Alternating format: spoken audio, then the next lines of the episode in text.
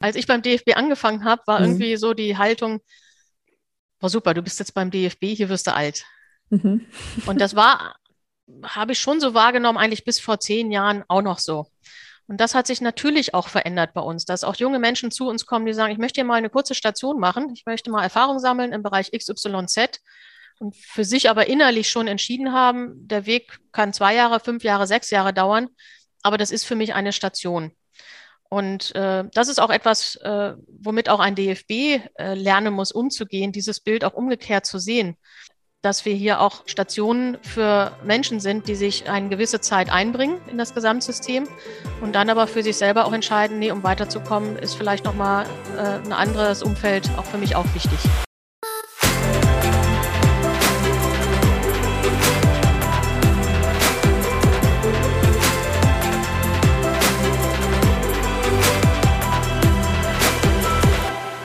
Moin und herzlich willkommen zum Equalate Sports Podcast, dem Podcast rund um das Thema Diversity und Inclusion im Sportbusiness. Ich bin Johanna Mübayer, Gründerin von Equalate Sports, der Marke, die dir dabei hilft, Diversität auch in deinem persönlichen und/oder Unternehmenskontext zu verstehen, aktiv anzugehen und gewinnbringend für MitarbeiterInnen sowie dein Business einzusetzen. Auch wenn mir die Geschlechterdiversität ein absolutes Herzensthema ist, geht es bei Vielfalt um so viel mehr. Leadership, New Work, alternative Jobmodelle, Personalentwicklung und, und, und. Und genau das versuche ich mit meinen Gästinnen in diesem Podcast von verschiedensten Perspektiven zu beleuchten. Auch heute habe ich im Ecolate Sports Podcast zwei Personen zu Gast. Und zwar zwei Frauen, die im größten Fachverband mit knapp sieben Millionen MitgliederInnen arbeiten. Ihr ahnt es vielleicht schon, es handelt sich um den DFB. Diese beiden Frauen haben sehr beeindruckende, wenn auch sehr unterschiedliche Karrierewege hinter sich. Ich freue mich sagen zu können, heute Heike Ulrich, stellvertretende und aktuell kommissarische Generalsekretärin des Deutschen Fußballbundes und Mirjam Lapp, Senior Managerin Organizational and People Development ebenfalls beim DFB, hier im Podcast begrüßen zu können. Heike ist in Niedersachsen geboren, hat nach der Schule erst eine Banklehre gemacht und ist dann zum Studium der Sportökonomie nach Bayreuth gegangen. Nach ihrem Studium ist sie 1996, also vor 25 Jahren, beim DFB im Bereich Frauenfußball eingestiegen, mit der, wie sie im Podcast erzählt, Arbeitsausweisnummer 86. Kleine Info, heute hat der Verband über circa 500 MitarbeiterInnen. Beim DFB hat sie dann ihren Weg erst über verschiedene Stationen im Frauenfußball beschritten und übernahm 2018 dann die DFB-Direktion Verbände, Vereine und Ligen. Seit Juli 2020 ist sie stellvertretende Generalsekretärin des DFB, damals unter Friedrich Curtius. Seit dessen Ausscheiden im Mai 2021 ist sie nun kommissarische Generalsekretärin. Meine zweite Gästin, Mirjam Lapp, hat einen ganz anderen, aber nicht weniger beeindruckenden Weg hinter sich. Die gebürtige Schweizerin arbeitete bereits für die NFL, United Media Entertainment Group und war Managing Director bei Personenkreis Personaloptimierer, Head of HR bei der Schweizer Agentur Team Marketing und unter anderem bei der FIFA tätig. Seit drei Jahren ist sie nun Senior Managerin für Organizational and People Development beim DFB und verantwortet dort aktuell federführend das New Work Projekt, welches mit dem Neubau und Umzug der neuen DFB-Akademie mit angeschoben wurde. Mit beiden bin ich regelmäßig im Austausch und bereits öfters kam das Thema Podcast auf. Durch meinen New Work Podcast, zuletzt mit Swantje Almers und dem brandaktuellen New Work Projekt innerhalb des DFBs, dachte ich mir, dass dies nun der perfekte Aufhänger für eine gemeinsame Episode ist. Gesagt, getan. Heike und Mirjam berichten ausführlich, wie und warum mit der neuen DFB-Akademie auch die Art, wie gearbeitet wird, ganz neu gedacht wird. Was ihr Verständnis von New Work ist und welche immense Bedeutung Führung neu zu denken in diesem Kontext hat. Wir sprechen darüber, was für die beiden gute Führung bedeutet und Heike gibt spannende Einblicke in wie sich die Art zu arbeiten genauso wie zu führen von vor 25 Jahren zu heute innerhalb des DFBs verändert hat. Genauso kommen wir aber natürlich auch nicht drum herum, darüber zu sprechen, welche Themen den DFB gerade am meisten umtreiben. Und Heike gibt, wie ich finde, sehr persönliche Einblicke in ihre Rolle als stellvertretende Generalsekretärin, die Verantwortung, die damit als Führungskraft einhergeht und wie sie, gerade wenn medial viel passiert, ihren Weg gefunden hat, damit umzugehen. Selbstverständlich blicken wir auch auf die Entwicklung in Sachen Diversität im Sportbusiness allgemein, genauso aber auch konkret im Umfeld des DFBs. Heike macht auch deutlich, dass Geschlechterdiversität natürlich eine ganz besonders große Rolle spielt, sie aber auch ganz klar macht, die Generations- und Altersdiversität ist die, mit der wir uns mindestens genauso intensiv auseinandersetzen müssen und sollten. Mir hat es wieder einmal Riesenspaß gemacht, mit zwei solch tollen Menschen zu sprechen und hoffe, ihr nehmt mindestens genauso viel wie ich aus dieser Episode mit. Und bevor wir nun einsteigen, schon mal ein kleiner Hinweis in eigener Sache. Das Ecolate Sports Mentorship Programm, welches dieses Jahr im ersten Durchgang mit zehn Tandems stattgefunden hat, wird nun offiziell zum März 22 in die nächste Runde gehen. Das Programm richtet sich als Mentees an Frauen, die bereits mindestens seit drei Jahren im Sportbusiness arbeiten und ihr Netzwerk genauso wie ihre Karriere dort weiter vorantreiben wollen. Du hast Interesse? Anfang Dezember wird es eine Infoveranstaltung dazu geben und gegebenenfalls sogar schon zum Zeitpunkt der Veröffentlichung dieser Episode kannst du unter www.ecolate-sports.com slash mentoring alle Details zum Programm, zum Ablauf und zu den Kosten erfahren. Du bist Mann oder Frau und bereits seit längerer Zeit in Führungspositionen unterwegs, hast Interesse, dein weibliches Sport-Business-Netzwerk zu vergrößern, sowie als Mentor oder Mentoren Perspektivwechsel zu bekommen? Dann werde Teil des Mentor-in-Netzwerkes und profitiere nicht nur vom Mentoring selbst, sondern auch vom Zugang zu einem diversen Sport-Business-Netzwerk. Auch dazu gibt es selbstverständlich alle Infos zeitnah online oder wende dich natürlich auch sehr gerne direkt an mich persönlich per Mail oder per LinkedIn. Ich begrüße im Equalate Sports Podcast heute zwei Gästinnen. Das heißt, im Anschluss an die letzte Folge habe ich auch jetzt wieder zwei Personen zu Gast. Und zwar einmal Heike Ulrich, kommissarische ähm, Generalsekretärin beim DFB und Mirjam Lapp, Senior Manager für Organizational and People Development, ebenfalls beim DFB. Ich freue mich, dass ihr virtuell den Weg hierher gefunden habt. Herzlich willkommen im Podcast. Ja, danke. Wir freuen uns auch. Vielen Dank für die Einladung, Johanna. Schön hier zu sein.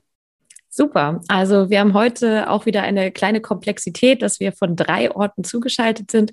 Das heißt, an alle ZuhörerInnen da draußen, falls es mal an der einen oder anderen Stelle ähm, mit der, dem Ablauf ein wenig hakt, nicht wundern, weil wir wirklich an drei verschiedenen Orten sitzen und ich werde, so gut es geht, das Zepter dann von einer Person zur nächsten reichen, dass äh, das möglichst gut ist, auch da zuzuhören. Super, wir starten ja bei mir im Podcast immer mit einem kurzen Fragenformat. Das sind normalerweise fünf Kurzfragen und ich mache es bei zwei Gästen dann so, dass ich das auf drei Fragen reduziere und ihr dafür dann aber jeweils beide zu allen drei Fragen antwortet. Starten wir direkt mal rein und zwar ähm, die erste Kurzfrage ist, äh, habt ihr einen Lieblingsverein oder einen Lieblingsclub? Heike, wollen wir mit dir anfangen? In der Tat, aktuell nein. Ich hatte als Jugendliche immer ähm, also unterschiedliche Clubs, denen ich äh, gezielt gefolgt bin. Und das hing immer an bestimmten Spieler oder Spielergruppen, die ich toll fand. In der Tat Männerfußballclubs. Mhm. Also zum Beispiel der HSV war meine Zeit, als Manny Kals die Bananenflanke auf den Horst Rubisch gesetzt hat, äh, Kevin Keegan noch das magische Dreieck gespielt hat. Insofern hatte ich so vier, fünf Clubs, die ich als Jugendliche gerne verfolgt habe. Heute bin ich natürlich das, der neutrale DFB. Sehr gut. Mirjam? Ja, ich kann mich da so ein bisschen anschließen. Ne? Ich habe ähm, Clubs eigentlich dahingehend ausgemacht an den Menschen, mit denen ich zusammenarbeiten durfte, sprich die Personen hinter den Clubs und Spielern und Spielerinnen. Und da hatte ich echt äh, die tolle Möglichkeit, schon sehr früh auch international einsteigen zu dürfen, war beim AC Milan sehr engagiert, übrigens da dann auch mal Herrn Bierhoff äh, im VIP-Raum als Spieler schon bereits getroffen. Entsprechend fand ich es natürlich toll, ihn heute auch als Kollege antreffen zu dürfen. Ähm, ja, klar fieber ich ein bisschen hier auch mit der Eintracht mit. Das hängt auch ein Stück weit daran, dass ich am Stadionprojekt damals in den Anfängen mit involviert sein durfte. Ich glaube, ich verbinde es immer mit den Aufgaben. Und ähm, sei mir verziehen. Ich bin jetzt nicht so die Clubseele, aber mich interessieren natürlich halt einfach die Menschen dahinter. Sehr schön. Ja, ich könnte da tatsächlich auch gar keine so ganz klare Antwort liefern, wenn ich gefragt worden wäre. Gut, kommen wir zur Frage Nummer zwei. Und zwar würde ich da gerne drei Worte von euch haben, nämlich wenn ihr euch in drei Worten beschreiben müsstet, welche drei Worte würden euch spontan einfallen? Heike, wollen wir mit dir starten? Glas halb voll.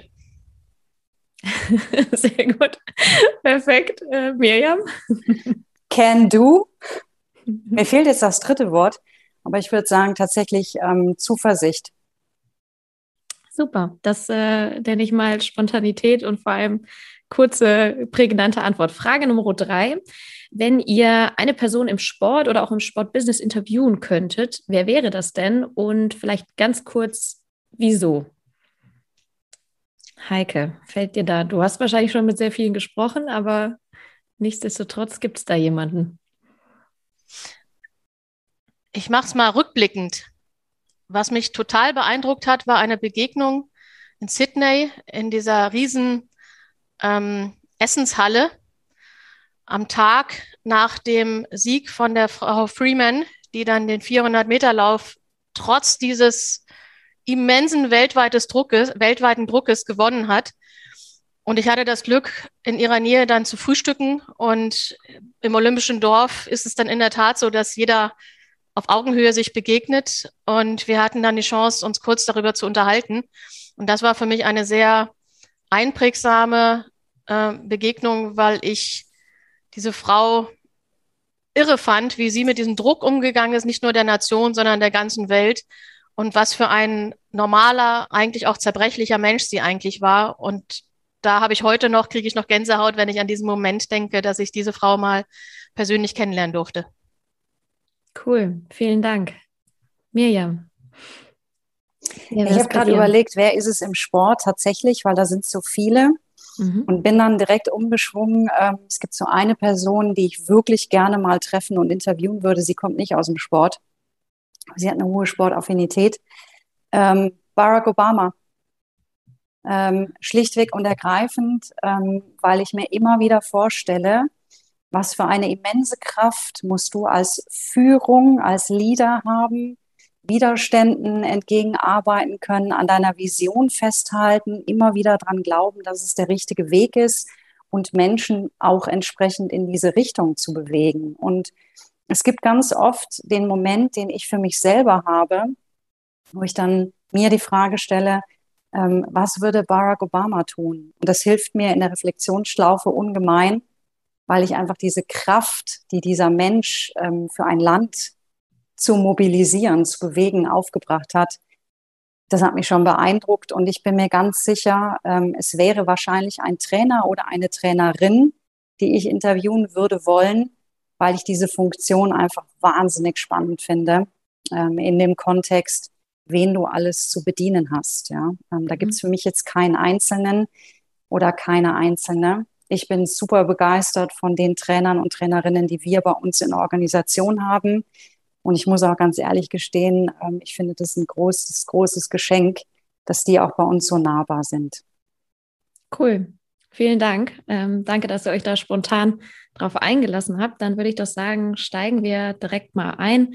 Ich habe euch im Teaser ja auch schon ganz kurz vorgestellt. Ähm, Heike, vielleicht das nochmal zur Wiederholung auch. Ähm, genau, du bist gebürtige Niedersächsin, äh, bist seit 96, wenn ich das richtig recherchiert habe, beim DFB. Du hast in Bayreuth Sportökonomie studiert, äh, was uns, also uns ein Bayreuth. Ich selber habe zwar BWL gemacht, aber zumindest die gleiche Uni. Und genau, bist dementsprechend schon sehr, sehr lange dem DFB verbunden und eben dann jetzt äh, in der kommissarischen Position der ähm, Generalsekretärin beim DFB.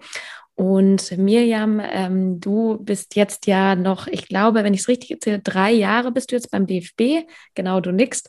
Und hast aber, und das finde ich genauso beeindruckend, ja sehr viele spannende Stationen hinter dich gebracht von ähm, Agentur, aber eben auch im Personalbereich ganz intensiv schon gearbeitet und bist äh, Schweizerin, das äh, noch dazu gesagt, genau, auch wenn man es dir nicht anhört oder ich höre es dir zumindest nicht an, aber du kannst es wahrscheinlich auch anders.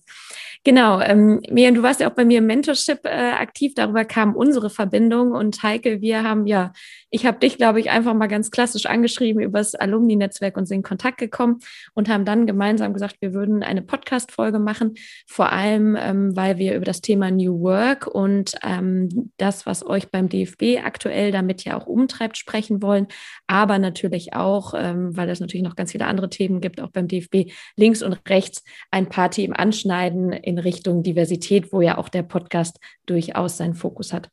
Steigen wir doch direkt mal ein. Ich würde mal mit Heike beginnen. Ähm, und ja, der DFB, ich sagte es gerade schon, ist ja auch ein riesengroßer Verband, beziehungsweise der größte Fachverband der Welt mit, glaube ich, knapp sechs Millionen MitgliederInnen. Was sind denn so aktuell die Top drei Themen auf deiner Agenda, wenn du das so sagen könntest? Ja, es sind sogar knapp sieben Millionen MitgliederInnen. Also ah, insofern sieben. in der. Tat mhm. der größte Sportfachverband der Welt. Ja, die Top drei Themen. Ähm, es ist äh, schwer und auch gleichzeitig leicht, das zu sagen, aber eigentlich arbeiten wir in der Tat gerade an, ich sage mal, Top 10 gefühlt Themen. Ähm, wir sind in einem großen Change-Prozess, Transformationsprozess des DFB. Das drückt sich auf verschiedensten Ebenen aus. Zum einen stehen wir kurz davor, Anfang des Jahres mit unseren Kolleginnen und Kollegen auf den neuen Campus zu ziehen. Der nimmt ähm, jetzt richtig ähm, Bild an. Das heißt, äh, es ist total schön, da jetzt reingehen zu können, Teppiche liegen. Äh, man, man spürt ihn, man sieht ihn, man riecht ihn. Äh, draußen die Außenanlagen werden gebaut, also die Vorfreude dort einzuziehen und dann auch, äh, ich sag mal, Sport und Büroarbeit wirklich so nah miteinander zu erleben und erlebbar zu machen. Ähm, da freue ich mich und da freut sich auch das ganze Haus drauf. Das ist so Punkt eins sicherlich. Mhm. Jetzt hoffentlich dann bald der Abschluss eines, eines Riesenprojektes des DFB. Das zweite im Rahmen dieser Transformation äh, ist ein äh, Projekt, was ich momentan mitverantworte, ist die äh, Ausgliederung des wirtschaftlichen Geschäftsbetriebes. Das heißt, wir haben einen EV-Anteil und den wirtschaftlichen Geschäftsbetrieb äh, gliedern wir jetzt ganz konsequent aus in eine sogenannte GmbH und Co.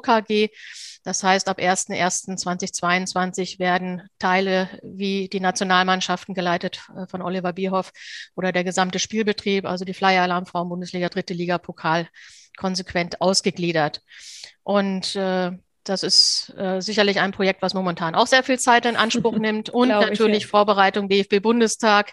Die Sportpolitik darf natürlich nicht fehlen in dem Kanon. Und ganz ehrlich, ich möchte aber gerne einen vierten Punkt nennen, mhm. denn natürlich sind wir ein Fußballverband und im Fußballverband wird Fußball gespielt. Deshalb freue ich mich unheimlich, dass wir auch mit den Nationalmannschaften vorneweg oder auch mit einem Pokalwettbewerb ähm, hier ganz viele weitere Schritte nach vorne machen konnten, erfolgreich momentan spielen.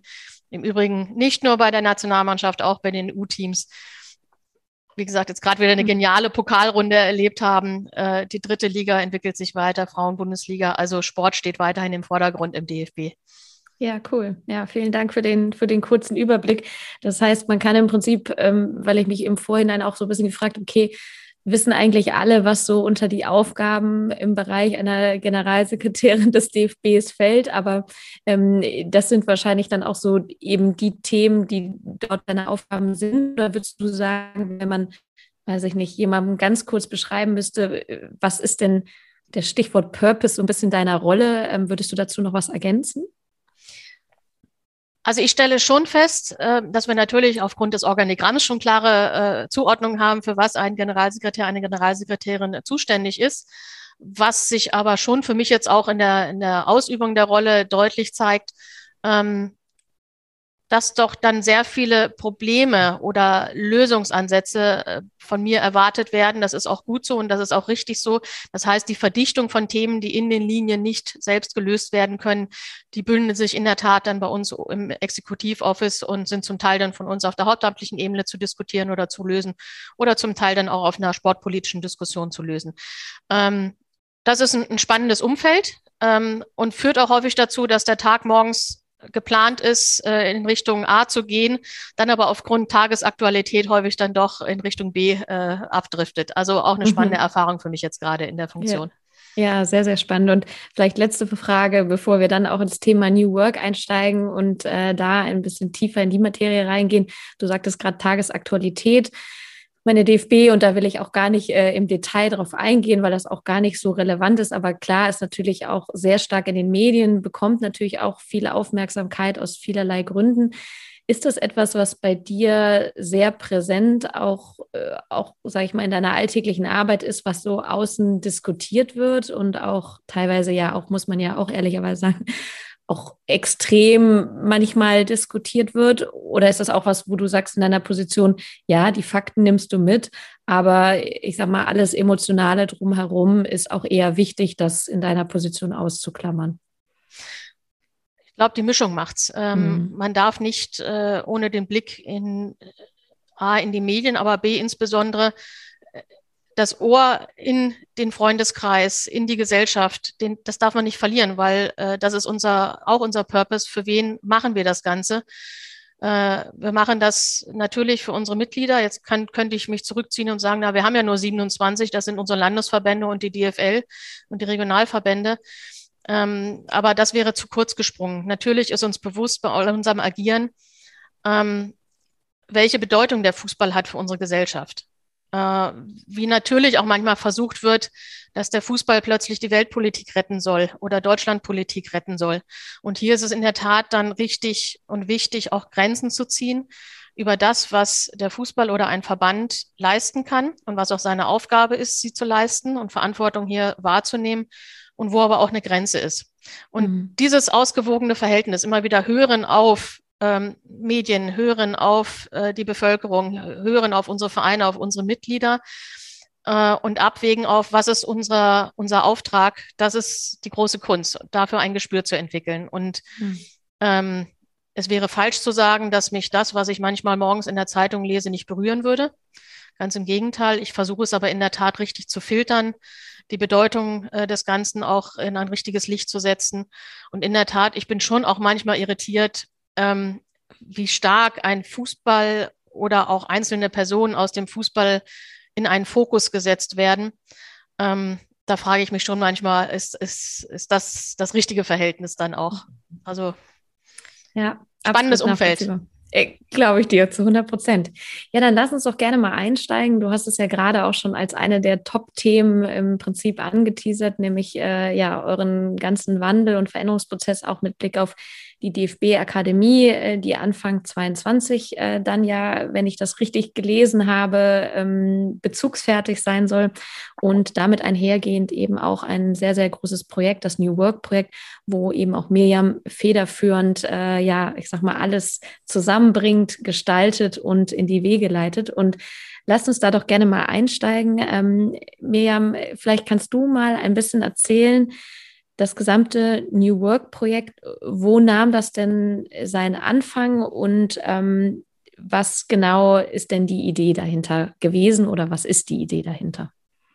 Ja, das mache ich doch sehr gerne und Heike ergänzt mich ruhig, ähm, denn das ist jetzt genau der Schulterschluss, äh, wo es seinen Anfang nahm, nämlich aus der Abteilung der Personalabteilung und der Geschäftsleitung heraus, weil wir sehr schnell festgestellt haben, es ist viel mehr als nur ein Umzug. Ne? Ähm, und wir haben die Chance, mit diesem Umzug einen arbeitskulturellen Umzug zu vollziehen. Und wir waren uns auch alle sehr, sehr schnell bewusst, dass das nicht nach 90 Minuten fertig sein wird, sondern dass wir jetzt praktisch schon im, im, im Rollout zum Umzug ähm, beginnen können und das auch tun sollten. Und du weißt selber, Transformationsprozesse brauchen länger. Ähm, und das schon im Endeffekt immer wieder peu à peu, Schritt für Schritt vorzubereiten. Ähm, weil die, die es betrifft, die letztendlich auch spüren zu lassen, dass sie Beteiligte sind und nicht einfach umsetzen müssen, was, was sich organisational ausgedacht wurde.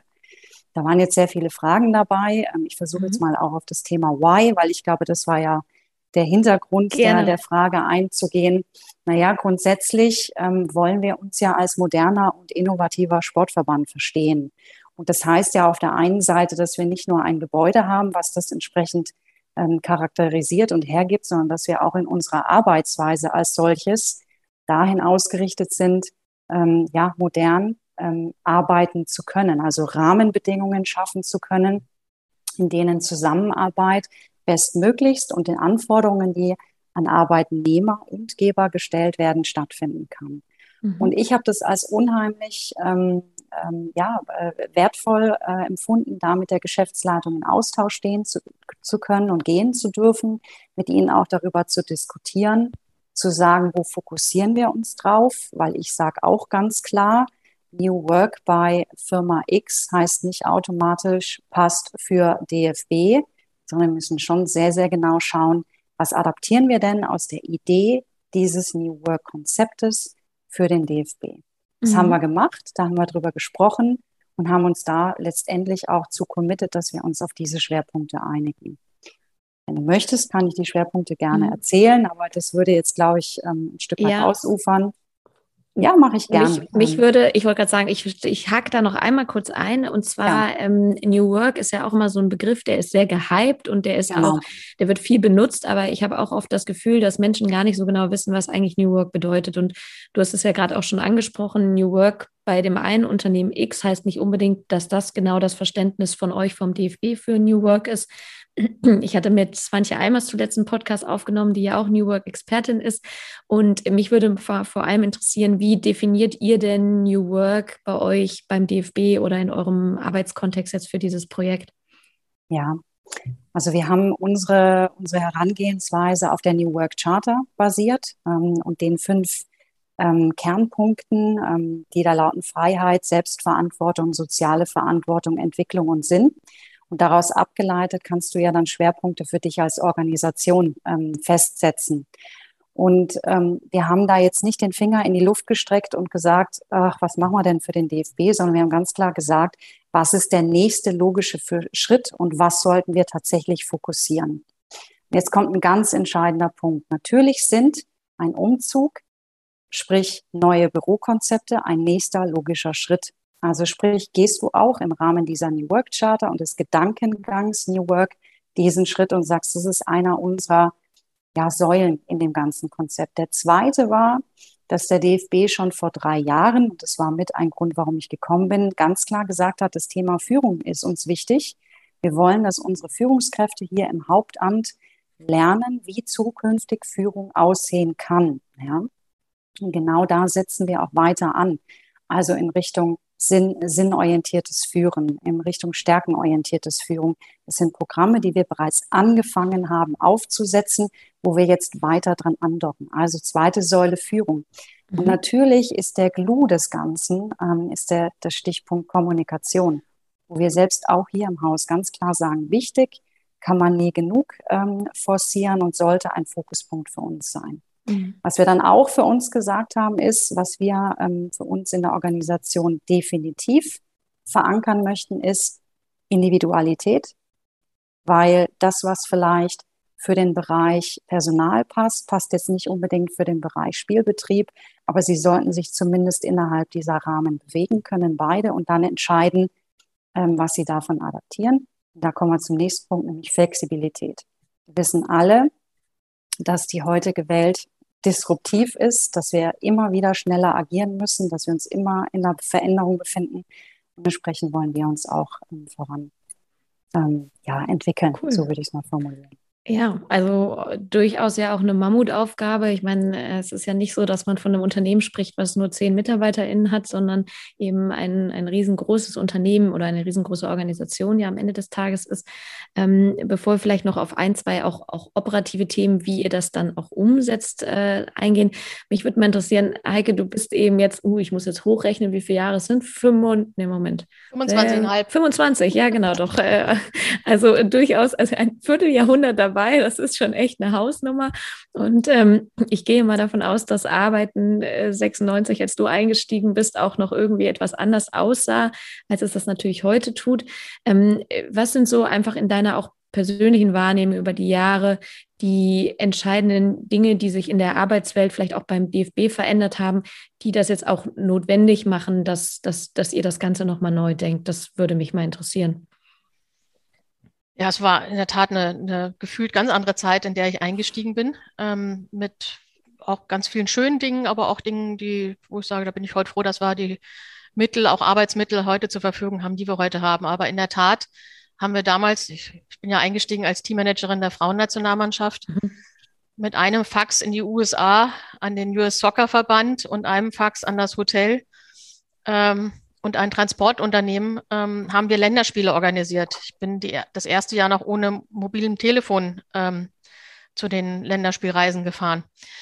Also Kommunikation, ganz andere Art der Verabredung. Ähm, über klassische Checklisten wurden äh, Projekte, Dinge abgearbeitet. Ähm, Grö die Größe des Verbandes war anders. Ich habe, glaube ich, mhm. den Arbeitsausweis äh, Nummer 86 damals bekommen. Ähm, heute sind wir über 500 Kolleginnen und Kollegen in ganz unterschiedlichen Arbeitsbereichen, mit ganz unterschiedlichen Anforderungen auch an ihre Arbeitsprofile. Deshalb müssen wir genau auf diese Individualität auch eingehen, die Miriam Lapp gerade gesprochen hat. Mhm. Weil wir, weil wir uns als Unternehmen aber so stark verändert haben, weil sich die Anforderungen an uns als Unternehmen so stark verändert haben und weil sich unsere Gesellschaft, Stichwort Kommunikationsmittel, Internet, digitales Kommunizieren miteinander, ähm, so extrem verändert hat, ähm, müssen sich auch die, müssen wir uns als Individuen, als Teil dieser Gesellschaft darauf einstellen und müssen sich die Unternehmen darauf einstellen. Und natürlich auch der DFB. Mhm. Also für mich jetzt bei dem Campus fand ich ganz, ganz spannend die Diskussion vor Corona. Hatten wir sehr unterschiedliche Herangehensweisen auch aus einzelnen Arbeitsunits, wie denn hinterher der Arbeitsbereich aussehen soll, in dem wir arbeiten. Also ich sag mal, ich möchte mein kleines Büro für mich haben, ich brauche meine vier Wände um mich herum, damit ich in Ruhe arbeiten kann. Mhm. Ich brauche meinen eigenen Arbeitsplatz. So, das war die eine Sicht. Und die anderen schon vor Corona auch, nein, hier müssen wir irgendwie tolle Arbeitsgestaltung, äh, Arbeitsbereichsgestaltung haben, damit wir immer als Team auch unsere Themen lösen können. Nach Corona haben wir gar nicht mehr diese Diskussion. Das liegt natürlich einerseits daran, weil wir jetzt auch das mobile Arbeiten auch durch die Corona, äh, durch den Corona-Booster schon äh, sehr schnell verändern mussten. Aber auch, weil ich merke, die Einstellung der Menschen zur Arbeit und auch zu einem zukünftigen gemeinsamen Zusammenarbeiten in dem neuen DFB-Campus hat sich komplett verändert. Also auch mhm. diejenigen, die noch vor zwei Jahren gesagt haben, ich muss mir meinen, äh, Entschuldigung, Hasenstall äh, haben, damit ich in Ruhe arbeiten kann, sonst werde ich hier immer abgelenkt haben ähm, diese Transformation jetzt für sich auch vielleicht durch Homeoffice arbeiten mit spielenden Kindern um sich herum äh, selber für sich ähm, schon vollzogen, so dass wir äh, jetzt in einen Campus einziehen, wo alle Bereiche sehr sehr offen gestaltet sind, wo man sehr viele Begegnungsmöglichkeiten hat, sehr unterschiedliche Arten hat, zukünftig miteinander zu arbeiten, sich auszutauschen, sich immer wieder zu begegnen und auch ganz andere Bereiche erlebbar zu machen. Also wir werden dafür sorgen, dass der Buchhalter, wenn er sagt, ich, ich muss jetzt mal irgendwie ganz anders an ein bestimmtes Projekt rangehen, äh, sich in Arbeitsbereiche unserer Coaches auch setzen kann, weil er dort vielleicht andere Arbeitsmittel auch zur Verfügung hat.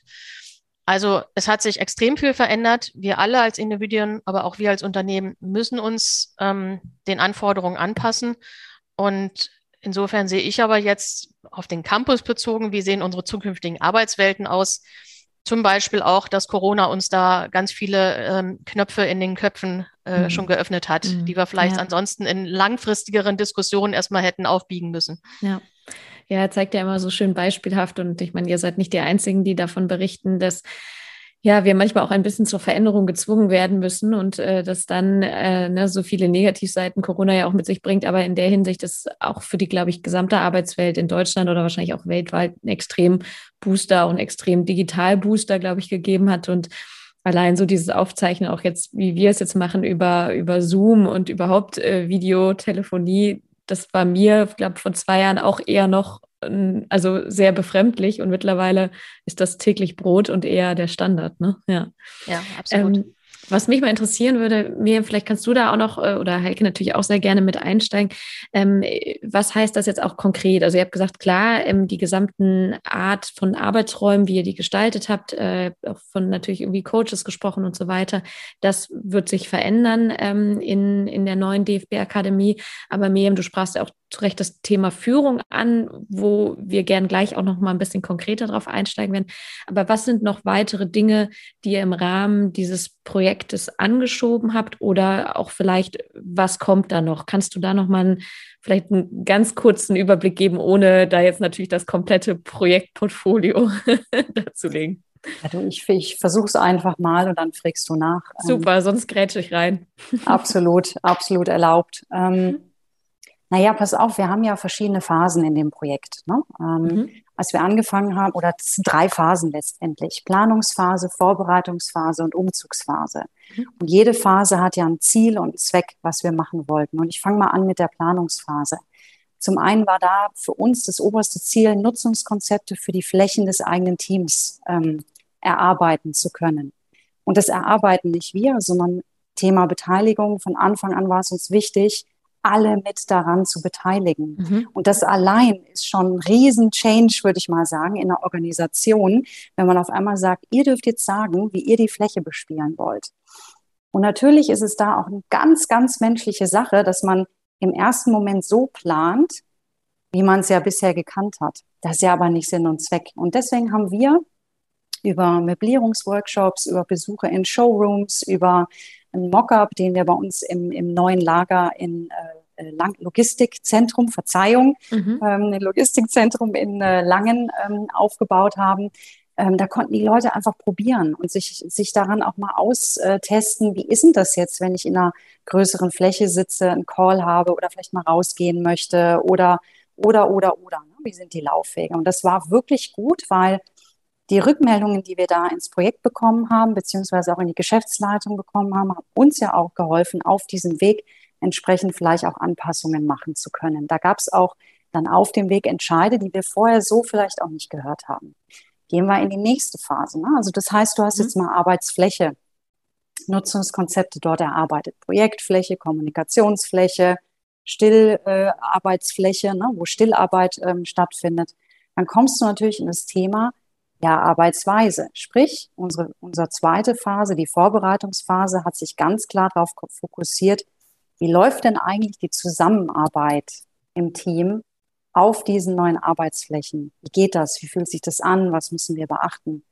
Und das fand ich super spannend. Das waren erst kürzlich Workshops, die wir hatten, wie frei auf einmal Leute denken können, weil sie ja von vornherein auch diese Flächen noch im Kopf hatten, wie sie ähm, sich über, überlegt haben, was könnten Umsetzungsvorhaben sein, die wir jetzt mitnehmen ins Team, wie sie das bereits auch schon weiter erarbeiten. Also ich habe jetzt von Ausrümpelungstagen gehört, wie man, wie man sich feiert ne, und sagt, so, das brauchen wir alles nicht mehr, weil im Neuen habe ich nur noch meinen Schreibtisch und meinen Spind. Das freut uns natürlich auch. Ähm, wir kommen jetzt so langsam in die Umzugsphase. Und da ist es uns als DFB wirklich sehr, sehr wichtig, auch wertzuschätzen, was wir hier hatten. Mhm. Ähm, ich habe auch so ein bisschen ein Tränchen, muss ich auch sagen, weil es ist schon echt toll, hier in dem Gebäude sein zu dürfen. Da ist sehr viel Geschichte. Und gleichzeitig geht es natürlich auch in den Neustart hinein. Das heißt, ich sage jetzt mal lapidar entrümpeln und dann Einzug, Onboarding im neuen Gebäude. So, und du siehst, ich bin natürlich total, ich brenne für diese Idee, ich mhm. bin begeistert. Ähm, ich bin aber nicht so blauäugig, dass da nicht die ein oder anderen Fragestellungen aus der Organisation kommen. Und die finde ich gut. Und ich glaube, mhm. das haben wir auch mit diesem Projekt geschafft, dass Leute sich mitteilen und einfach mhm. auch sagen, hey, das, das bewegt mich. Da, da habe ich noch einen, einen gedanklichen Knopf, äh, im, de, de, dem weiß ich nicht, wie ich den lösen soll. Mhm. Und das passiert manchmal auf individueller Basis, das passiert auf Teambasis. Und ich glaube, wir haben insgesamt immer wieder Anknüpfungspunkte geschaffen, um das auch mitzuteilen. Mhm. Und umgedreht, es wird ja auch ernst genommen. Ne? Also da wird auch drüber gesprochen. Ähm, und ich glaube, das ist, ähm, das ist wichtig. Da möchte ich, dass wir dranbleiben, dass wir uns diese Kultur auch tatsächlich erhalten. Mhm. Ja, ähm, was, was mich da interessieren würde, beziehungsweise da kommen wir vielleicht auch gleich zum Thema Führung so ein bisschen rein. Aber du sprachst es gerade auch schon an, Miriam, dass ähm, ja nicht automatisch es bedeutet, dass jeder und jede alles sofort befürwortet, was man irgendwie plant oder was man umsetzt. Ähm, und da würde mich mal interessieren, ähm, gerne, ja, Heike oder Miriam, äh, entsprechend, wie ihr glaubt, wer da am meisten zu sagen kann oder auch gerne beide ähm, der Umgang mit Widerständen. Also äh, sowohl vielleicht auch was Einzelaspekte von diesem Projekt angeht, aber, und ich denke, das ist dein täglich Brot, Heike, aber Miriam, deins in deiner Rolle wahrscheinlich genauso. Wie geht ihr mit Widerständen um, die euch im Arbeitsalltag begegnen? Und ähm, habt ihr da konkret Tipps oder Dinge für euch auch über die Jahre gelernt, ähm, das für euch selber äh, irgendwie anzunehmen und wie ihr damit umgeht, aber eben auch, wie ihr das möglichst konstruktiv dann wieder in euer Team oder in eure Organisation zurückspielt? Heike, ja. Hm. Ja, also zunächst mal ist es, glaube ich, ganz wichtig, egal in welchem Team oder in welchem Konstrukt ich mich bewege, dass man äh, Meinungen und ähm, Gefühle zu bestimmten Situationen auch äußert. Wenn ich mich unwohl fühle, wenn ich äh, mich mit einem Thema nicht akklimatisieren kann, dann muss ich das äußern können. Mhm. Ähm, dann muss dieses Äußern bewertet werden, äh, abgeglichen werden mit dem, was ist denn das Ziel des Ganzen? Ähm, in welchem Zusammenhang steht das jetzt? Ist das eine Einzelmeinung, ähm, dass man, wo man vielleicht über Individualität noch drauf eingehen kann? Ist vielleicht das größere Ziel aber dem Ganzen jetzt einfach überzuordnen und man trifft dann als Führungskraft eine Entscheidung, die vielleicht auch gegen die Haltung äh, der Person sind. Da muss ich die Person wieder für sich entscheiden und benchmarken, ob sie sagt, ich fühle mich hier noch wohl im Team äh, oder nicht. Oder sind das in der Tat ähm, Äußerungen, die ähm, auch umzusetzen sind? Also ich muss als Führungskraft mir immer die Frage stellen, erstens zuhören, die Zeit nehmen zuzuhören. Was ist der Driver für eine solche Äußerung? Ähm, bringt das Ganze sogar einen Mehrwert, um das gemeinsame Ziel zu erreichen? Und dann steht man aber irgendwann als Führungskraft in der Tat vor der Entscheidung, können wir jetzt gemeinschaftlich in einer Grundgesamtheit mehrheitlich entscheiden? Oder ist das etwas, ähm, was ich vielleicht als Führungskraft auch dann entscheiden muss, weil ich Führungskraft bin und dafür zu sorgen habe, dass ein bestimmtes Ziel zu erreichen ist? Mhm. Also insofern ist es schwer, diese Frage allgemein zu beantworten. Mhm. Ähm, aber es soll verdeutlichen, wir sind weg von, ähm, ich sage mal, früheren Liniendenken, ähm, der Chef oder die Chefin hat zu sagen, wie es geht, alle haben zu folgen, Klappe mhm. halten. Äh, darum geht es mich genau nicht, sondern bewusst im Prozess auf äußere Einflüsse zu hören, sie zu werten, äh, zu schauen, worauf sollte man eingehen, worauf sollte man aber auch vielleicht nicht eingehen und was hilft äh, in der Gesamtsituation. Mhm. Das Zweite ist, ähm, Widerstände überwinden, ist Menschen zu motivieren, also sie auch in verschiedene Perspektiven zu setzen auf ein Thema. Ich mache mal ganz gerne das Spielchen. Stell dir mal vor, du wärst Chef von einer Geschichte. Wie würdest du das denn angehen? Oder stell dir vor, du bist jetzt irgendwie, du hältst eine Rede und ein anderer hält eine Gegenrede. Versetz dich mal in die Lage des anderen und argumentiere mal aus seiner oder ihrer Perspektive. Das hilft mir immer auch, Sachverhalte dann nochmal ähm, sehr differenziert zu bewerten. Ähm, schlussendlich aber als Führungskraft kommt häufig die Aufgabe auf dich zu, du hast die Entscheidung zu treffen, du hast dafür auch äh, gerade zu stehen und dann nach bestem Wissen und Gewissen Zielerreichung darzustellen. Also ich glaube, der, der Weg zur Zielerreichung hat sich extrem verändert. Ähm, so Themen wie Fehlerkultur äh, sind wichtig. Und ähm, das kostet manchmal mehr Zeit als früher. Es ist aber A, besser diskutiert und mit mehr Aspekten ausgestattet, eine Entscheidung. Und das ist der mhm. große Mehrwert, den wir dabei haben. Mhm. Und wenn ich das noch schaffe, Entscheidungen zu treffen, selbst wenn sie manchmal gegen die Haltung einzelner Teilnehmer ist, die Teilnehmer aber verstehen, warum eine Entscheidung so zu treffen ist, dann haben wir viel erreicht. Mhm.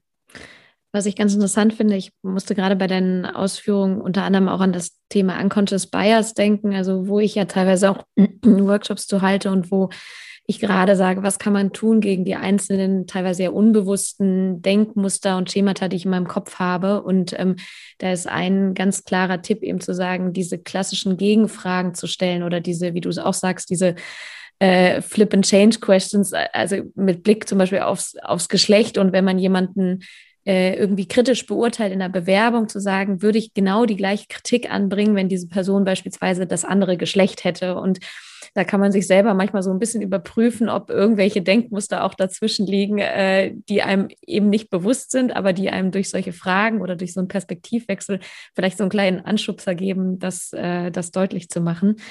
Ähm, vielleicht eine ergänzende Frage und dann, wenn Mirjam da natürlich auch gerne einhaken möchte, gibt es ja gerne ein Zeichen. Du sprachst ja auch so ein bisschen, also schon fast so in Richtung Resilienz an, ne? dass man als Führungskraft eben dann auch Entscheidungen treffen muss, die vielleicht auch nicht immer unbedingt allen mit allen konform sind, aber das eben auch in deiner Rolle ist. Ähm, würdest du sagen, und du hast jetzt ja wirklich auch schon sehr viele Jahre Führungserfahrung, dass es da einen Unterschied auch bei Geschlechtern gibt, wie gut oder wie schlecht man mit Resilienz umgeht, weil das durchaus in Gesprächen, zumindest die ich mit Frauen führe, oft ein Thema ist, sage ich mal, sein Mann zu stehen, ist in dem Moment eine falsche Sache, aber seine Frau zu stehen. Und da würde mich einfach mal deine Perspektive interessieren. Miriam, Miriam war das, ne? Oder, oh, wie ihr wollt. Ihr könnt ah, okay, aber soll ich direkt so, antworten? Wie ihr wollt. Miriam hat mit dem Kopf geschüttelt. du siehst das nicht so. Ja gut, also ich kann jetzt nicht äh, für die Gesamtheit Deutschlands, Europas sprechen. Ich nee, kann nee, nur aus den Erfahrungen sprechen, ja. die ich wahrnehme. Mhm. Ähm, und ich glaube, dass es einfach wirklich eine Typenfrage ist. Das mhm. ist mal unabhängig von dem, ob ich Mann, Typ Mann oder Typ Frau bin. Mhm. Ich habe beides in, in Exzellenz erlebt, also Resilienz in Exzellenz und beides, wo ich, wo ich wusste, okay, ähm, da bedarf es einer, einer Unterstützung und Begleitung. Und genau darauf würde ich, glaube ich, hinausgehen. Mhm. Ähm, Resilienz ist wie ein Muskel, den darfst du äh, kontinuierlich trainieren. Und ähm, ich glaube, jeder, nicht nur eine Führungskraft, sondern auch wir, ich sage mal jetzt eine Projektleiterin, ein Projektleiter, ein ganz normaler äh, Mitarbeitende, darf sich dem Thema an, annehmen das, und das Thema ähm, trainieren. Warum? Und da komme ich auf das zurück, was, was äh, Heike vorhin ganz klar erwähnt hat. Es verändert sich so viel im Außen, im Innen. Ähm, die Einflüsse werden, werden wirklich auch immer komplexer.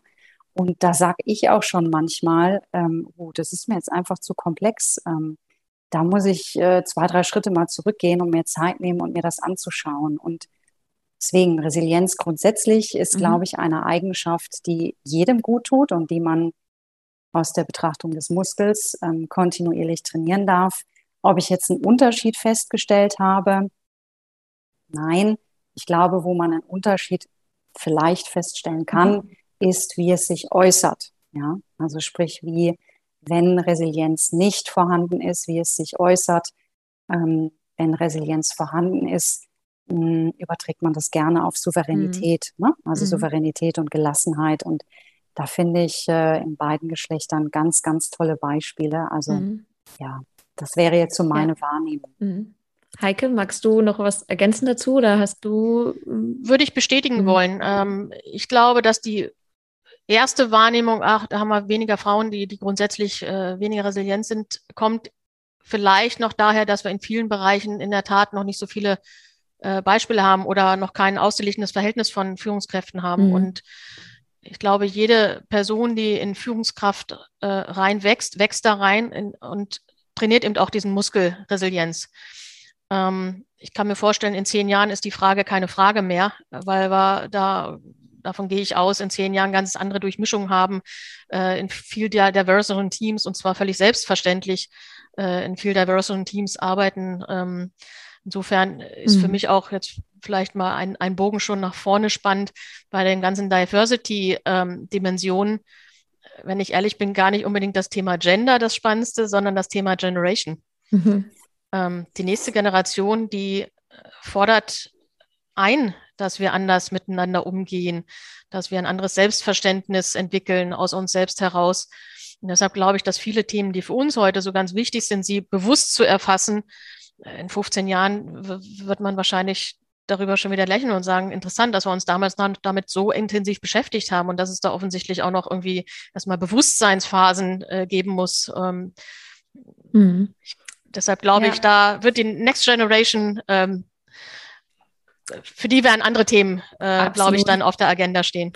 Ich glaube auch, mit welchem Selbstverständnis auch jüngere Generationen ähm, auch mit Diversity, egal welche Dimensionen es sind, umgehen, zeigt ja schon, also die setzen das einfach voraus, dass dort kein Unterschied gemacht wird. Und die sind auch, und das finde ich auch immer wieder beeindruckend, teilweise, und man gucke sich Fridays for Future an, ne, also unheimlich selbstbewusst und klar und sprechen das auch nach außen aus, dass sie das, dass sie das verlangen.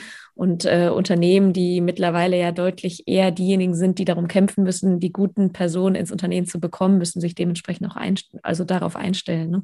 Ja, das ist vielleicht aber auch, mhm. das ist noch ein spannender ja, Punkt. Genau. Als ich beim DFB angefangen habe, war mhm. irgendwie so die Haltung, war super, du bist jetzt beim DFB, hier wirst du alt. Mhm. Und das war, habe ich schon so wahrgenommen, eigentlich bis vor zehn Jahren auch noch so. Und das hat sich natürlich auch verändert bei uns, dass auch junge Menschen zu uns kommen, die sagen, ich möchte hier mal eine kurze Station machen, ich möchte mal Erfahrung sammeln im Bereich XYZ und für sich aber innerlich schon entschieden haben, der Weg kann zwei Jahre, fünf Jahre, sechs Jahre dauern, aber das ist für mich eine Station.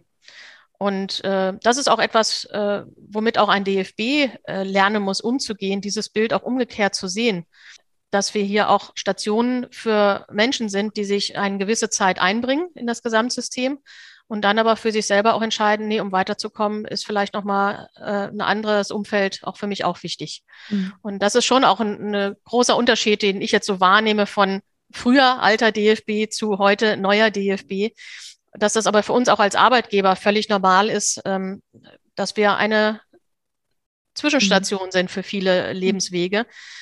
Ich stelle aber doch fest bei den Verabschiedungsmails oder auch wenn wir Gespräche haben oder Kolleginnen oder Kollegen verabschieden, es scheint immer noch weiterhin eine sehr wichtige und sehr ähm, einprägsame Zwischenstation äh, für mhm. jeden Einzelnen und jede Einzelne zu sein, die beim DFB sich einbringen darf. Was würdet ihr sagen, ähm, wenn ich das so höre, ist für mich so ein bisschen die Frage, und ich habe es mir auch als Frage aufgeschrieben, was sind heute die wichtigsten Eigenschaften, ein paar hast du, glaube ich, gerade auch schon genannt, Heike, was eine Führungskraft mitbringen muss, um in der heutigen Arbeitswelt und den Ansprüchen, die auch die heutige Arbeitsgeneration haben an einen Arbeitgeber, ähm, einen guten Job machen zu können. Ähm, also ja, Resilienz hatten wir gerade schon, auch äh, Stichwort Perspektivwechsel, sich in andere Rollen zu, reinzuversetzen.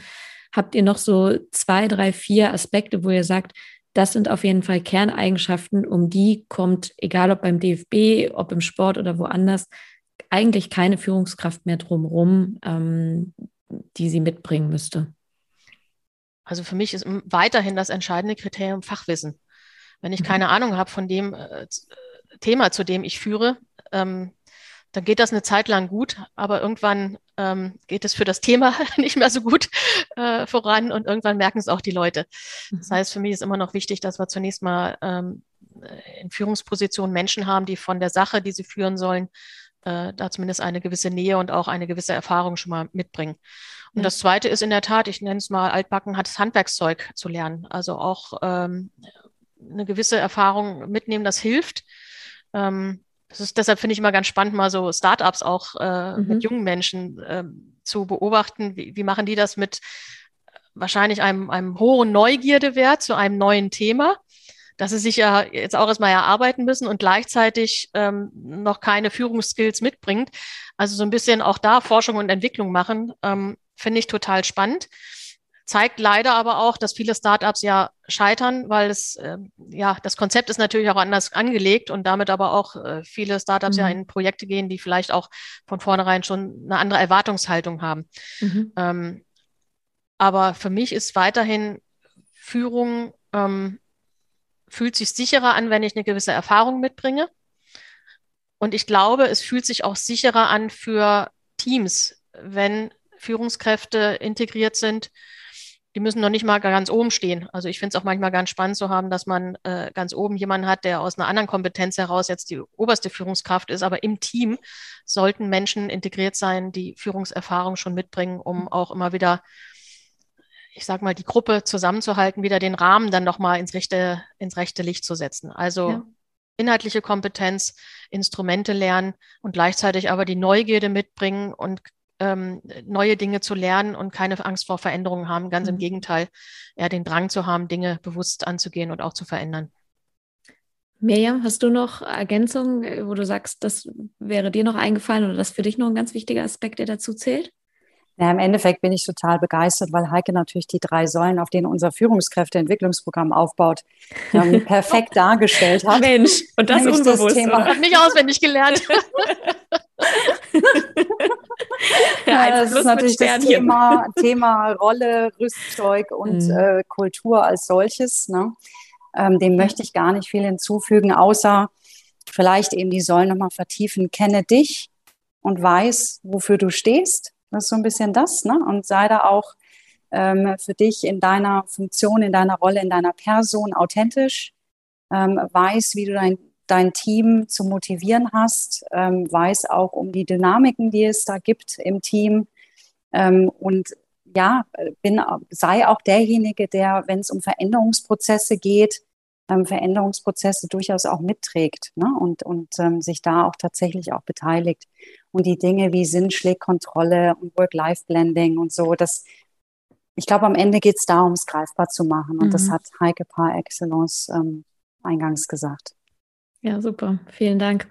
Ähm, ich hätte noch ein Thema, was ich kurz zumindest noch anschneiden würde. Ein paar Minuten haben wir ja auch noch, ähm, weil ja, natürlich mein Podcast sich auch mit dem Thema Diversität, ja, Geschlechter, aber eben natürlich auch alle andere Diversität intensiv auseinandersetzt und ähm, ja, man natürlich schon auch sagen muss, dass das Sportumfeld, ähm, Heike, du sprachst es ja gerade auch schon an, doch mit Blick auf Führungspositionen noch ähm, in der Summe deutlich stärker männlich dominiert ist im Verhältnis zu äh, weiblichen Führungskräften. Und was mich mal interessieren würde, ich habe, ich hab, wie das immer so schön ist, äh, Heike, dich natürlich auch mal gegoogelt. Man findet relativ wenig über dich. Also du erscheinst auch nicht so viel in der, in der Presse. Ich glaube, die Bild hatte letztens oder schon ein bisschen her äh, die, die mächtigste Frau im deutschen Fußball mal getitelt, was aber, glaube ich, auch vor allem irgendwie eine klassische Bildschlagzeile ist.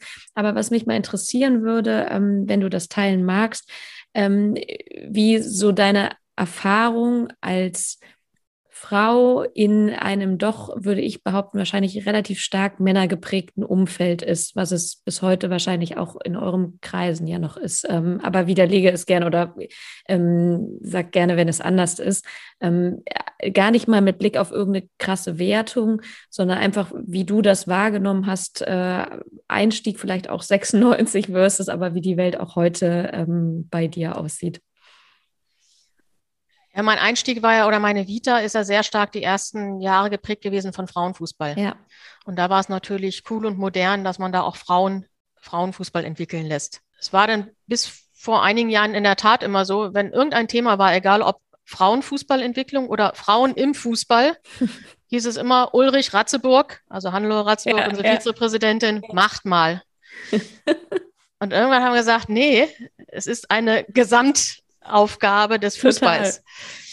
Und äh, genau daran liegt es nämlich, dass wir noch so wenig Durchmischung haben, weil immer äh, ein Thema, mit dem man sich offensichtlich im Verband oder in Vereinen auch noch wenig auseinandergesetzt hat, so ein bisschen abgeschoben wird. Und wir haben hier durch die Einführung von Leadership-Programmen, das wir vor fünf oder sechs Jahren auf DFB-Ebene eingezogen haben, die wir auch mit all unseren Landesverbandspräsidenten damals ähm, äh, in Workshops uns erarbeitet haben, habe ich spürbar auch einen Mindset-Wechsel wahrgenommen.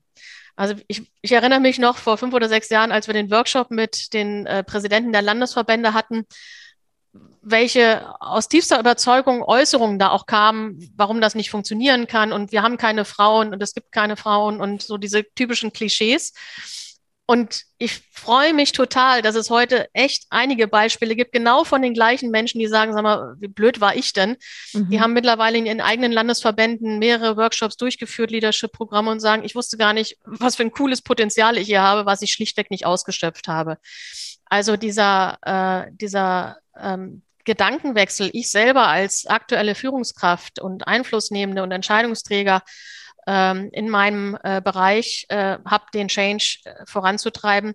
Das spürt man deutlich, das es hat jetzt wirklich eingetreten. Wir haben in Bayern in der Tat gerade jetzt am Wochenende beschlossen, äh, eine zweite Frau hat Mitglied des Präsidiums zu sein von sieben mhm. Mitgliedern. Also es finden auch ganz konkrete Aktivitäten statt, wie nach und nach Strukturen, die ja häufig ähm, die begrenzenden Elemente sind in den ehrenamtlichen ja. Gremien, ja. Strukturen jetzt auf der Basis von Satzungsänderungen angepasst werden, damit Türen auch aktiv geöffnet werden. Und das mhm. ist richtig und ist wichtig. Im Bereich der Strukturen von Verbänden braucht das häufig längere Zeit, weil wir an Satzungen und Ordnungen gebunden sind. Im äh, Innenverhältnis des Hauptamtes können wir sagen beim DFB, wir sind immer knapp an der Grenze 30 Prozent weibliche Führungskräfte. Führungskräfte heißt bei uns ab Teamleitung über die Abteilungsleiter, Direktorenebene, Geschäftsleitung sind wir immer irgendwo zwischen 28 und 30 Prozent unterwegs. Mhm, ja. Also da ist es auch schon selbstverständlich, ähm, ja. sehe ich auch im Umgang im Haus. Ähm, die Herausforderung ist aber in der Tat, die Strukturen nach und nach anzu, anzugehen. Mhm. Und ich spüre aber nicht, ich spüre, nein, ich kriege ein klares Votum auch von unseren Führungsgremien. Ja, das ist ein für uns sehr wichtiges Thema. Wie kriegen wir aber unsere Rahmenbedingungen, nämlich Satzung und Ordnung, so verändert, dass wir das nach und nach so selbstverständlich hinbekommen, wie wir das wollen? Mhm.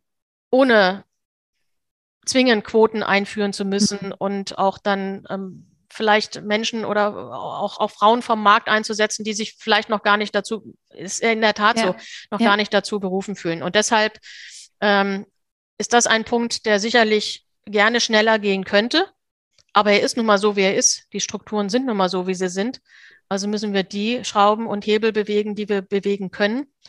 Und da spüre ich in den letzten Jahren in der Tat einen eine ganz deutlichen anderen Mind-Change auch bei den Entscheidungsträgern, mit denen ich spreche. Mhm. Und das war sicherlich damals ein ganz wichtiger Schritt, diese Leadership-Programme bei uns einzuführen, die sich ganz gezielt an ehrenamtliche weibliche Strukturen gerichtet haben.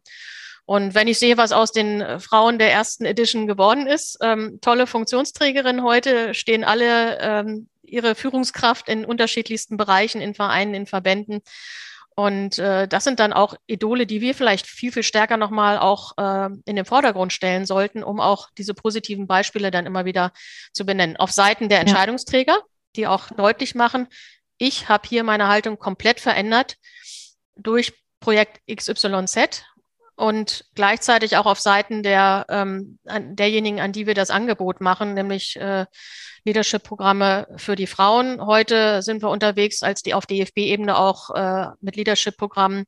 Äh, das richtet sich an äh, Personen mit ähm, mit handicapped äh, People und, und mhm. also, dass wir auch ganz unterschiedliche Menschen versuchen, in Führungspositionen bei uns auch zu integrieren.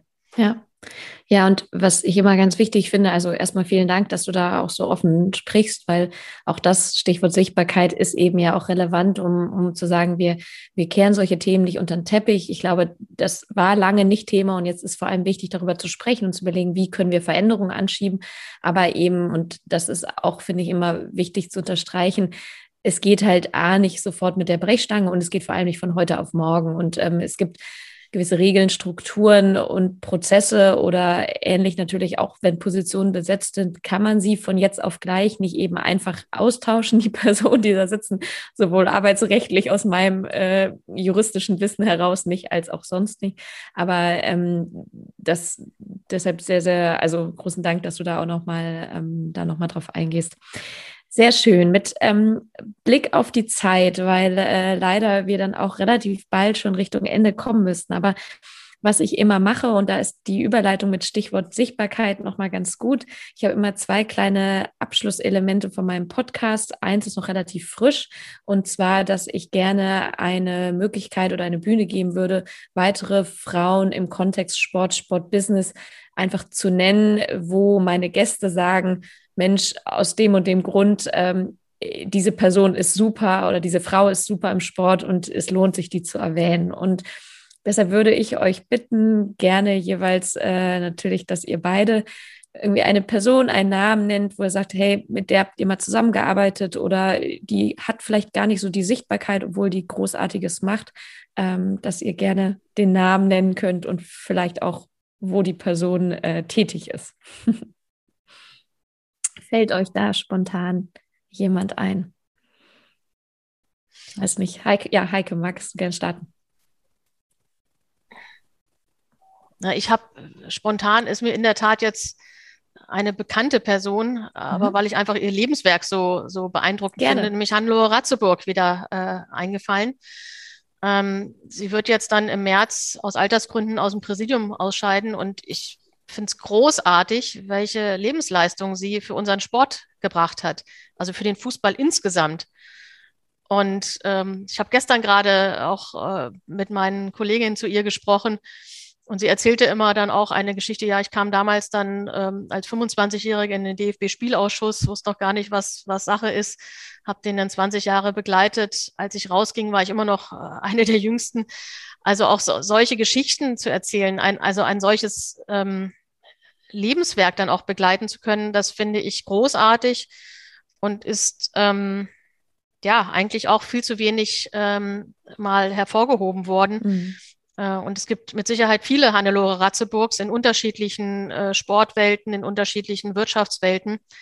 Ähm, das sind die Frauen, die wir in der Tat äh, nochmal stärker in das Schaufenster stellen sollten und da auch eine Würdigung ihrer ihrer Lebenswege ähm, geben sollten, weil es auch, weil es auch jungen Menschen Mut macht, dass es Sinn macht, dran zu bleiben. Und ich bin mir sicher, eine Person wie Hannelore Ratzeburg hat sehr, sehr viele Widerstände über, zu überwinden gehabt, hat viel Learning by Doing gehabt, hatte nicht die Instrumente an der Seite, die wir heute haben, äh, Workshops und so weiter. Und deshalb äh, muss ich sagen, fällt sie mir in der Tat gerade spontan mhm. ein, ähm, weil ich das, was sie geleistet hat, einfach großartig finde. Ja, vielleicht muss ich sie in meinen Podcast einladen, wenn sie Lust hat. Ja, ist sehr kurzweilig, kann ich ja. Ihnen versprechen. Die ja. hat viele Geschichten zu erzählen. Super. Ähm, Mirjam, ähm, wer fällt dir ein oder wen würdest du gerne nennen? Ja, es sei mir jetzt wirklich erlaubt, dass ich in meine Heimat greife. Absolut. Ähm. Sehr gerne über die Ländergrenzen hinweg. Ähm, ja, für mich ist es Tatjana Henny. Mhm. Ähm, Tatjana hatte ich wirklich das Glück, kurze Zeit erleben zu dürfen in meiner Zeit bei der FIFA und wir sind danach ähm, in Kontakt geblieben, ähm, sind immer noch im Austausch. Ähm, ich weiß gar nicht, wo ich anfangen soll, wo ich aufhören soll. Ähm, auch sie tatsächlich in ihrer Lebensleistung für den Sport, mit dem Sport, durch den Sport einfach wirklich eine Koryphäe, darüber hinaus einfach eine Person, äh, mit der man einfach extrem gerne zusammen ist. Ähm, die einfach tolle Fragen stellt, die ein tolle, tolles Bild hat, was sie auch ganz klar verfolgt und umsetzt. Ähm, ich finde es schön zu sehen, welche Entwicklungen sie genommen hat, welche Entwicklungen sie auch noch vor sich hat. Für mich prädestiniert, liebe Tatjana, ich hoffe, es ist okay, dass ich jetzt deinen Namen gesagt habe. Ähm, also von dem her, liebe Grüße aus Frankfurt nach Bern. Sehr gut. also was ich, was ich vielleicht noch wichtig finde, ist ähm, ja. Next Generation die mhm. kommt ja, die ist ja da. Und ähm, wenn ich unser eigenes Haus schaue, wir legen großen Wert darauf, ehemalige Spielerinnen äh, auch bei uns zu integrieren. Wir haben eine halbe Weltmeisterschaftself, äh, läuft bei uns durchs Haus bei den Frauen. Ähm, ich sehe aber auch in den Vereinen äh, setzt sich das durch. Und das ist eine Entwicklung, die finde ich klasse. Also jetzt natürlich herausragend eine, eine Nadine Kessler, wie sie in Manchester gerade die Auslosung äh, für den Frauenfußball äh, koordiniert hat. Sie macht bei der UEFA einen hervorragenden Job. Ähm, die FC Bayern mit einer Jay Biancarech äh, vorneweg. Äh, bei ganz vielen anderen Clubs haben wir mittlerweile Frauen und auch ehemalige Spielerinnen in sehr verantwortungsvollen Positionen. Und das ist gut so und das ist richtig so. Wir haben vor 10, 20 Jahren dank Tina Theuner angefangen, ähm, Trainerinnen zu integrieren und sind Gott sei Dank jetzt auf dem Weg, auch das Management ähm, zu entdecken. Wenn wir es dann noch schaffen, dass wir nicht wieder verfallen in äh, Frauenfußballerinnen sollten bitte nur Frauenfußball koordinieren, sondern dass wir in der Tat auch äh, darauf achten, dass äh, Fußballerinnen äh, sehr gute ähm, Aushängeschilder, Idole, ist das eigentlich Idolinnen, egal, weibliche Idole sind. Weiß ich gar nicht, aber ja, äh, vielleicht. Für den gesamten Fußball, ähm, dann sind wir auf einem guten Weg. Also wir arbeiten mhm. auch daran. Ich weiß nicht, ob das bekannt ist mit der DFL zusammen, der Managementkurs, den wir DFB, DFL mhm. machen, haben wir auch zwei Scholarships für, für zwei Frauen gesetzt. Wir haben jetzt vier äh, Frauen als Teilnehmerinnen. Und ich glaube, diese Begegnung müssen wir schaffen, auch aktiv schaffen, äh, dass wir auch hier dann zu einer viel, viel stärkeren Durchmischung kommen und Männer wie Frauen sollen sich bitte, wenn sie kompetent sind für den Frauenfußball, genauso wie sich Männer und Frauen, wenn sie kompetent sind für den Männerfußball einsetzen. Das Gleiche gilt natürlich für Jugendfußball. Super, ein Traum. Perfekt. Dann aller, allerletzte Frage, nämlich ich habe es immer so, dass ich den Vorgänger oder die Vorgängerin von euch eine Frage stellen lasse, unbekannterweise an die Person nach ihm oder ihr. In dem Falle war das Holger Beune, Head of Digital von der Eintracht Frankfurt. Und äh, der hat gefragt, ähm, welches Buch, Persönlichkeit oder Film hat dich zuletzt am meisten inspiriert und warum? Und ähm, könnt da gerne ganz kurz eins nennen mit Blick auf die Zeit, gerne kurze Nennung und vielleicht einen Satz ergänzend dazu. Und äh, ja, das wäre schön, wenn ihr das noch beantworten könntet. Fällt euch da spontan was ein? Ja, ja, also ich hätte mhm. eins. Schieß ähm, los. Das heißt, äh, Zwei am Puls der Erde ähm, mhm. ist ein Buch über zwei Journalisten, also einen Journalist und eine Journalistin, die an die, äh, an die Reise, also an die Krisenziele der Klimakrise reisen. Haben vor der Pandemie gestartet, wurden durch die Pandemie ein bisschen ausgenockt und sind dann äh, mit Zeitverzögerung ähm, das Ganze durch weitergereist von Südafrika bis hoch zum, zur Antarktis. Ähm, Was mich daran immens berührt hat, war die Tatsache, das liest sich wie ein Roman. Ähm, zwischendrin muss man sich ganz klar auch immer wieder ins Bewusstsein rufen, hey, das ist echt.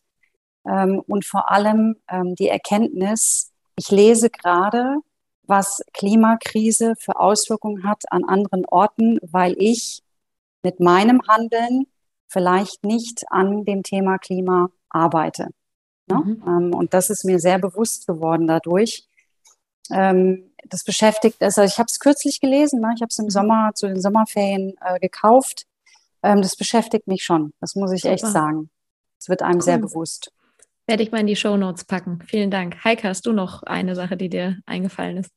Also ich bin äh, noch nie die große Leserin gewesen, mhm. aber was mich in der Tat fesselt oder was ich faszinierend finde, ist ähm, Berichte, egal ob nun äh, Podcasts oder YouTube-Videos oder auch dann äh, Reiseberichte von Menschen, die ähm, teilweise zum, um eine, für eine bestimmte Botschaft einzustehen, ähm, extreme, ähm, sich selber in extreme Situationen begeben. Das können äh, die Besteigung von hohen Bergen sein, äh, äh, das Erklettern einer Wand, äh, also sich Ziele zu erarbeiten und was motiviert sie, ähm, diesen Weg zu gehen. Das finde ich faszinierend. Mhm. Also so ein bisschen den Driver von Menschen äh, auszumachen. Und da hatte ich jetzt äh, einige interessante Geschichten gelesen, die mich dann auch motivieren, das mal für mich selber cool. zu reflektieren. Super, vielen Dank. Dann habt ihr natürlich auch noch die Gelegenheit, eine Frage unbekannterweise an nächsten Gast oder Gäste zu stellen. Äh, natürlich nur ein. Ich weiß nicht, ob einem von euch beiden eine Frage spontan einfällt. Äh, könnt ihr auch gerne ein kurzes Signal geben und ähm, dann würde ich die mitnehmen. Wer war nochmal der Nächste? Äh, ist unbekannt. Das so. wird immer extra nicht verraten. Es darf äh, alles gefragt werden an sich.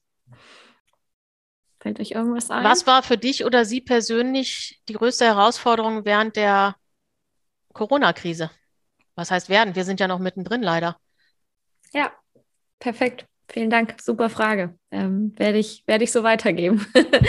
Sehr gut. Dann äh, ich danke euch herzlich für eure Zeit, für eure offenen Worte, für all den Input, den ihr mitgegeben habt. Ich fand das mal wieder sehr bereichernd und äh, manchmal würde ich mir wünschen, dass man auch physisch zusammensitzt irgendwie. Also so gut das virtuell funktioniert, aber es ist doch immer noch mal was anderes. Aber es ist äh, besser als nichts. Und ähm, ja, ich überlasse euch trotzdem natürlich noch das Schlusswort, was ich immer in meinem Podcast mache. Das heißt, äh, gerne mir ist äh, egal, könnt gerne natürlich beide noch ganz kurz was sagen, ähm, Mirjam und dann gerne Heike, ob ihr noch irgendwas loswerden möchtet. Und ansonsten erstmal vielen, vielen lieben Dank für eure Zeit. Also mir hat es erstens Spaß gemacht und zweitens gute Fragen gestellt. Also insofern auch, ähm, ich habe mich wohl gefühlt. Dankeschön. Vielen Dank, Mirjam. Ja, dem möchte ich mich komplett anschließen. Vielen Dank, liebe Johanna. Ähm, auch wenn jetzt hier virtuelle Distanz herrschte, aber ich habe echt das Gefühl gehabt, wir sind toll zusammengewachsen, angenehme Atmosphäre. Ähm, ich fand es toll, auch mal wieder drüber sprechen zu können und für sich selber zu reflektieren. Das hilft einem auch. Ja, mehr möchte ich gar nicht hinzufügen. War toll, klasse Sache. Viel Super. Erfolg weiterhin. Das war eine weitere Folge des Equalate Sports Podcast. Falls dir diese Folge gefallen hat, würde ich mich freuen, wenn du den Podcast bei Spotify abonnierst oder mir bei Apple sogar noch viel besser eine Bewertung dalassen würdest oder ihn auch dort abonnierst. Hast du sonst noch Ideen für spannende Gästinnen und Gäste, die in meinem Podcast definitiv nicht fehlen sollten? Dann schreibe mir gerne eine E-Mail an johanna at equalate-sports.com oder kontaktiere mich gerne über Social Media.